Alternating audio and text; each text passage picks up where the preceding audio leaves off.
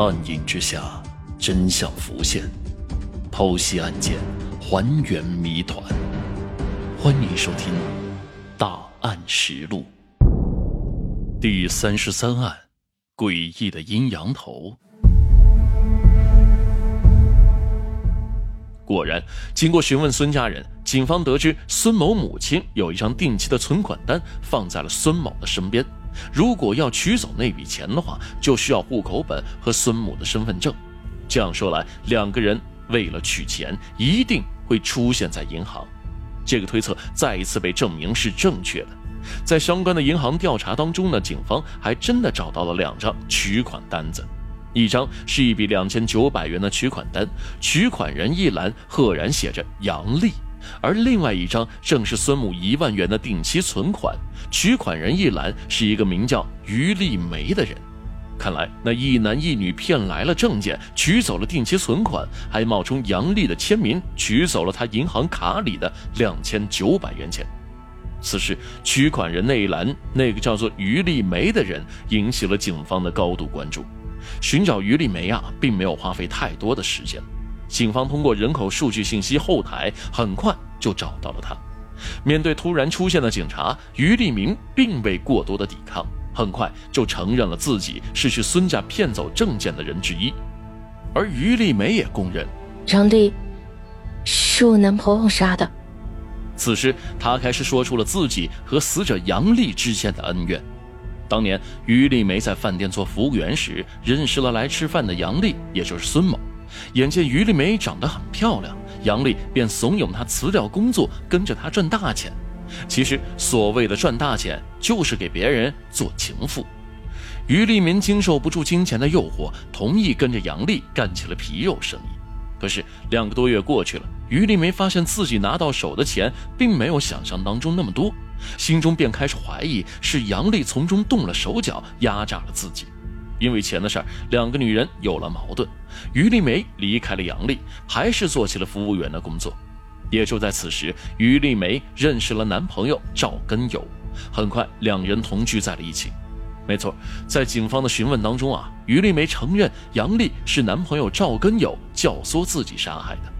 当年于丽梅干皮肉生意时染上了性病，没多久就传染给了赵根友。赵根友这个时候才发现自己的女朋友居然做过小姐，还将性病传给了自己。男人为此气愤不已啊！然而他气愤的原因，并非埋怨女友做过对不起自己的事儿，而是怨恨杨丽克扣于丽梅的费用。不行，一定得让杨丽补偿我们俩的损失，让她出点血。赵根友恶狠狠地说着。于是，在赵根友的安排之下，一九九八年的十月二十七号下午，于丽梅将杨丽约到了出租屋。赵根友随后出现，将其捆绑控制住了。为了压榨杨丽的钱财，两人将其捆绑，并用剃阴阳头的方式来吓唬杨丽。为了保命啊，杨丽说出了自己银行账户上还有两千九百元的事情，另外又说出了自己母亲有一张一万元的定期存单的事儿。然而，即便是杨丽说出了存折的密码，也没有让两个丧心病狂的人停止杀戮。狠毒的赵根友用绳子勒死了杨丽，为了省力，他还拿来了一根筷子绞在了绳子上面。很快，杨丽便没了呼吸。两个人为了拿到钱，还去了杨丽的老家，骗走了户口本和杨丽母亲的身份证，最终取走钱财。审讯室里的于丽梅交代了她和赵根友杀害杨丽的全过程，她描述的一些细节与菜地埋尸案基本上能够对得上，说明其所说的基本属实。然而，当问及赵根友此时在哪里时，于丽梅却摇了摇头。就在警方出现之前不久，赵根友以两人分开藏匿比较妥当为理由而离开了，如今已经不知所踪。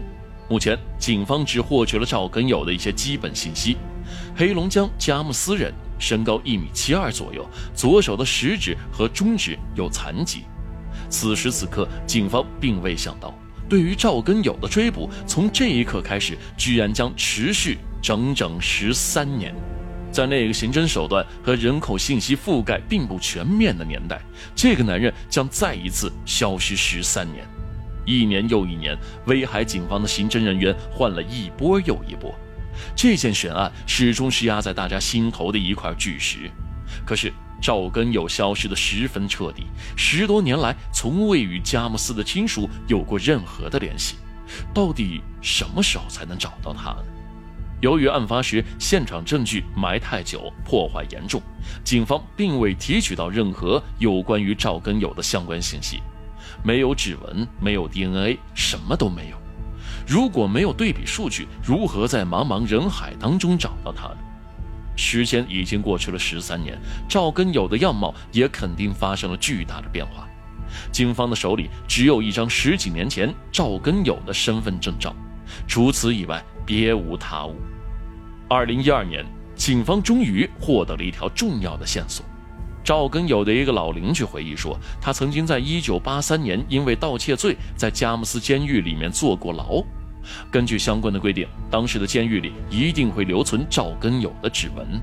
然而，当警方匆匆赶往佳木斯监狱时，却怎么也查询不到这个叫赵根友的犯人。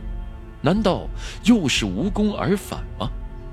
大家咬着牙坚持着。一次又一次重新查找，因为大家都知道这是十多年以来最接近找到赵根有生物信息证据的机会。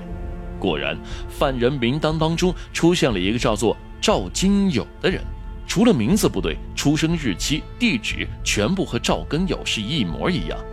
在赵金友与赵根友照片仔细对比之后，大家终于确认了两个人就是同一人。接下来，警方还惊喜地获得了一个重要的信息：赵金友虽然出狱多年，但是在出狱通知单上留下了一枚清晰的指纹。看到这枚指纹，民警们百感交集。这是他们这么多年以来第一次得到关于赵根友相关的确定信息，对于找到此人也是至关重要的。在此之后，又经过了多方努力，鉴定专家攻克重重难关。于二零一二年，在犯罪人员指纹数据库中比对成功，消失了十三年的赵根友终于找到你了。一开始，警方无比的兴奋，既然指纹对比成功了，那么赵根友如今在哪儿呢？赶紧采取抓捕行动吧！可是，如果不出问题的话，那就是出问题了。数据库显示啊，与赵根友指纹对上的这个人呢，叫做徐建伟。这个徐建伟呢，曾经在2009年因为一次报假警被警方给处理了，从而留下了指纹。什么？难道又错了吗？指纹不是赵根友的吗？多年的等待，这一刻警方显得颇为镇定。由于各种刑侦技术的发展呢，如今呢，在这个济南生活的徐建伟到底是不是赵根友呢？要确认此事并非难事。最明显的证据就是徐建伟左手两根手指残疾部位和赵根友是一模一样。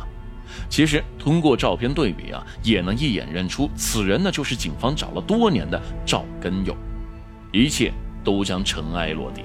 赵根友，也就是徐建伟被捕之后呢，在多方的证据之下，最终承认了自己当年的罪行。一九九九年案发不久之后呢，于丽梅已经被判处无期徒刑。在狱中服刑了，而狡猾的赵根友却冒名顶替了他人的身份，加上当年各种数据登记不全面的漏洞，他便用了徐建伟的名字开启了新的生活。天网恢恢，疏而不漏，不论你隐藏的多么深，终究会有败露的一天。最终，赵根友被判处死刑，缓期两年执行。接起当年极为诡异惊悚的菜园埋尸案，最终。也便尘埃落定了。